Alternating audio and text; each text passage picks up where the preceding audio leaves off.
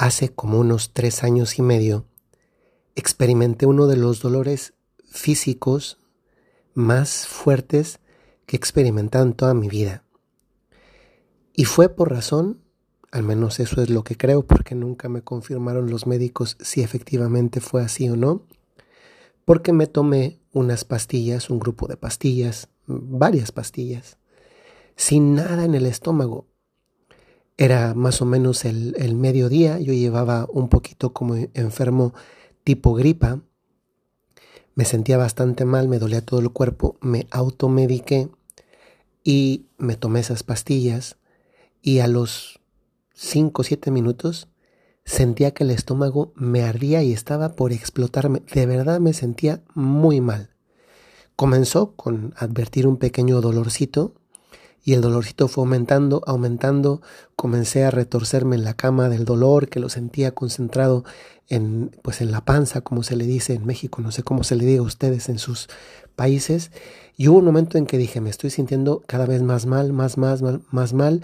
Comencé a sudar y eso que estábamos en tiempo de frío, si no recuerdo mal, era enero, estaba en Saltillo, en México, y llegó un punto en el que dije, me va a pasar algo porque sentía como cómo el dolor iba hacia arriba, hacia, hacia, hacia la cabeza, vamos. Y me salí, estaba en pijama porque llevaba como dos días en, en la cama porque tenía esa, ese problemita de, de, la gripa. Y me subí a un taxi y le dije, lléveme al hospital, que era un hospital que estaba cerquita de ahí de la casa de los padres. Llegué al hospital gritando del dolor me acosté, me, me metieron porque me, vieron tan mal, me metieron a cuidados, eh, a urgencias, perdón. Y ya que estaba ahí, yo me revolcaba en la cama de dolor. Y un doctor, me aplicó una, una medicina inyectada. Eh, yo ni sentí siquiera la jeringa. Según eso, me iba a calmar el dolor muy pronto. No me la calmaba y seguí gritando y llorando hasta que me aplicaban una segunda y después me dijeron que no podía aplicar más porque no se sabe el dolor hasta después de un rato más. ¿Qué tiene que ver esto con el podcast del día de hoy? Y sobre todo, ¿qué tiene que ver con la vida de cada uno de ustedes? Porque ciertamente lo relevante aquí no es ese dolor experimentado que, que deseo que jamás nadie lo siente y desde luego no volverlo a experimentar tampoco yo en ningún momento de mi vida ha sido el dolor físico más fuerte que he enfrentado. Hasta este momento sigo creyendo que es porque me tomé pastillas sin tener nada en el estómago, pero pues quién sabe si fue así o no. Tiene que ver con que hay momentos de dolor muy fuertes. Algunos de ellos son físicos, los sentimos en nuestro cuerpo. ¿Cuántas personas, puede ser que incluso conocidas de ustedes, si no es que ustedes mismos, han experimentado en su propio cuerpo el dolor derivado de una enfermedad, de un cáncer, por ejemplo, que a veces hay cánceres que además de, de acabar con la persona en poco tiempo, acaban primero con, con, con su paciencia, con su fuerza, porque el dolor llega a ser inaguantable. ¿Cuántas veces padecemos dolores físicos que son verdaderamente querríamos que nos amputaran esa parte del cuerpo, ese pie, esa mano, a veces la cabeza. Yo en ese momento sentía que deseaba que me sacaran la panza porque porque me ardía tanto, era un dolor tan intenso que es que me parece que prefería estar ardiendo en fuego que con el dolor que sentía en el estómago. Solemos rehuir el dolor físico y, está bien porque porque no estamos hechos para estar padeciendo el dolor físico, si bien el dolor físico también tiene una función en nuestro cuerpo y es que nos está avisando que algo en nuestro cuerpo no está bien. Precisamente el dolor, si lo viésemos como, como más como un anunciante de algo que no está bien y no nada más nos fijásemos, fijásemos en eso, tal vez también lo visualizaríamos como un beneficio dentro de lo malo obteniendo algo bueno, que es me está avisando que algo no está bien. Pero el caso es que en la vida no solamente es el dolor físico el que tantas veces nos hace revolcarnos, y así literalmente revolcarnos. Muchas veces se trata, incluso a veces sumado al dolor físico, en, otros, en, en algunos casos es, en lugar del dolor físico, es el dolor el dolor interior, no ese, yo creo que saben a lo que me refiero, no, no, no es que nos duele una parte del cuerpo, nos duele, como se dice a veces, nos duele el alma. No estamos igual, sentimos que no estamos igual. Y en algunas ocasiones es ese dolor espiritual, moral, no físico, pero es que además es el físico.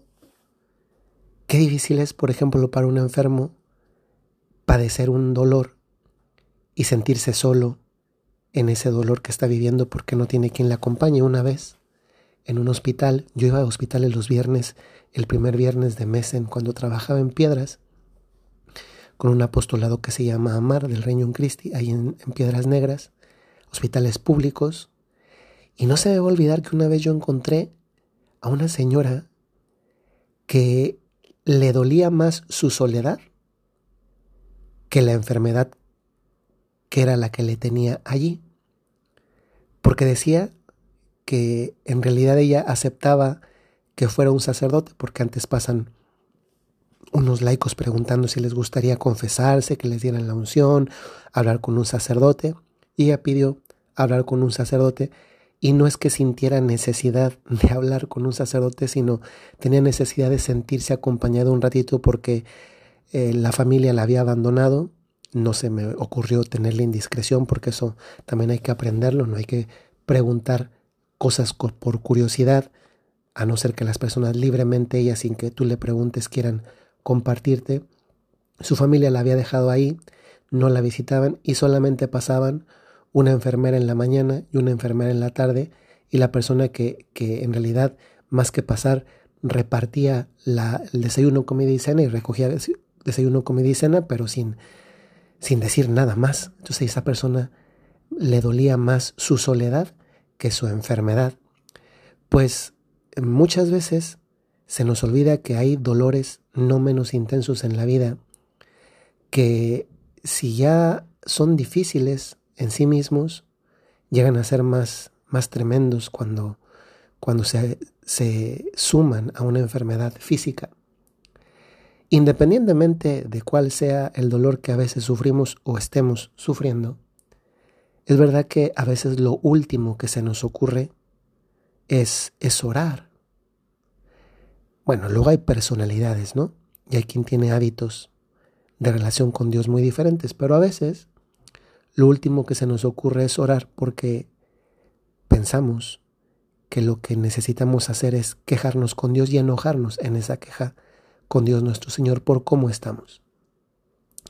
Yo tengo la bendición de que muchos de ustedes me escriben. Como he dicho, no los estoy motivando a que me escriban, ¿eh? porque ya, ya recibo demasiados mensajes. Casi siempre respondo tarde, aunque siempre respondo. Pero muchos de ustedes me confían algo que están viviendo relacionado con enfermedades y a veces también con situaciones dolorosas humanas momentos difíciles que están viviendo, a veces además de la enfermedad. Y una cosa que me nace decirles y que es la que quiero subrayar hoy también aquí, es que mm, es muy, es muy diferente cuando en una, un arrebato de reconocimiento de, de quiénes somos y a quién necesitamos, quiénes somos criaturas, a quién necesitamos, a nuestro Creador que además ha querido tener una relación personal con nosotros, que nos ama, que nos conoce, que quiere nuestro bien. En lugar de pedirle inmediatamente el pastel ya hecho, a veces necesitamos otras cosas más más urgentes. Porque la realidad es que los milagros no funcionan de que hoy lo pido y mañana llega. Si Dios cree que eso nos hace bien, posiblemente lo va a hacer, pero usualmente no funciona así. Usualmente uno pide y, tardan en llegar los milagros. Y está bien que pidamos el milagro sobre aquello que necesitamos, físico o no físico. Desde luego también hay que trabajar como para disponer el camino para que el, el, milagro llegue. Yo a veces me imagino que los milagros son como avionetas que Dios quiere mandar a nuestra vida. Entonces, Yo le estoy pidiendo a Dios que me mande esa avioneta. Pero el problema es que muchas veces no hay una pista para que la avioneta aterrice. Y eso es a lo que me refiero cuando digo que es la parte que nos toca trabajar. ¿Cómo va a aterrizar la avioneta del milagro? Si yo no he puesto la autopista, si yo no he trabajado para, para llenar un terreno, para encontrar exactamente en qué lugar va a aterrizar. En otras palabras, si no me he dispuesto, ¿cómo va a llegar el milagro? Es que la avioneta anda volando y trae gasolina muchísima, se la pone Dios. Pero ¿cómo va a aterrizar si yo no he dispuesto? Y a veces tenemos más un pensamiento mágico que raya en, en la superstición. Y a veces Sucede también que nos enojamos con Dios porque le decimos, ¿por qué no llega el milagro? Pues no llega porque, pues porque tú no has puesto la, la, la pista para que el avión del milagro aterrice. Y por otra parte, otra cosa ulterior, es que a veces, además de pedir el milagro, inmediatamente después, yo creo que hay que pedir tres cosas.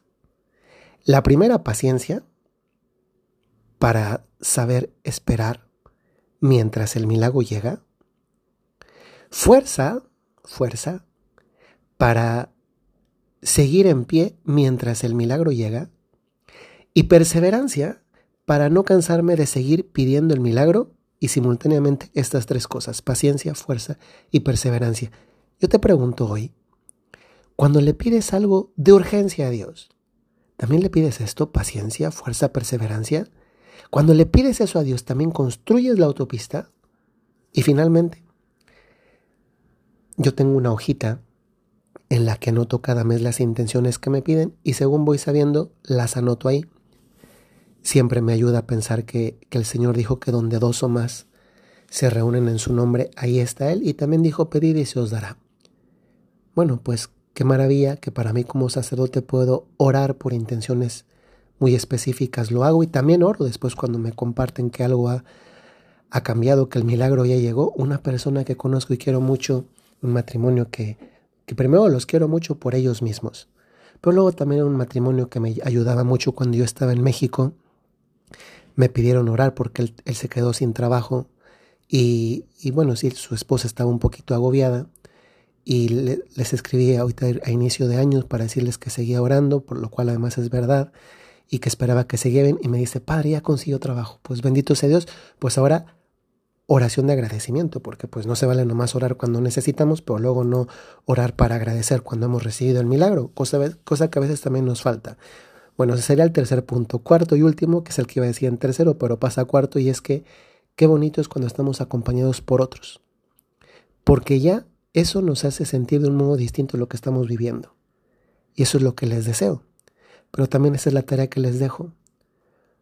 Que cuando oren por otro, eh, primero se lo van a saber a Dios, porque es el principal, ¿no?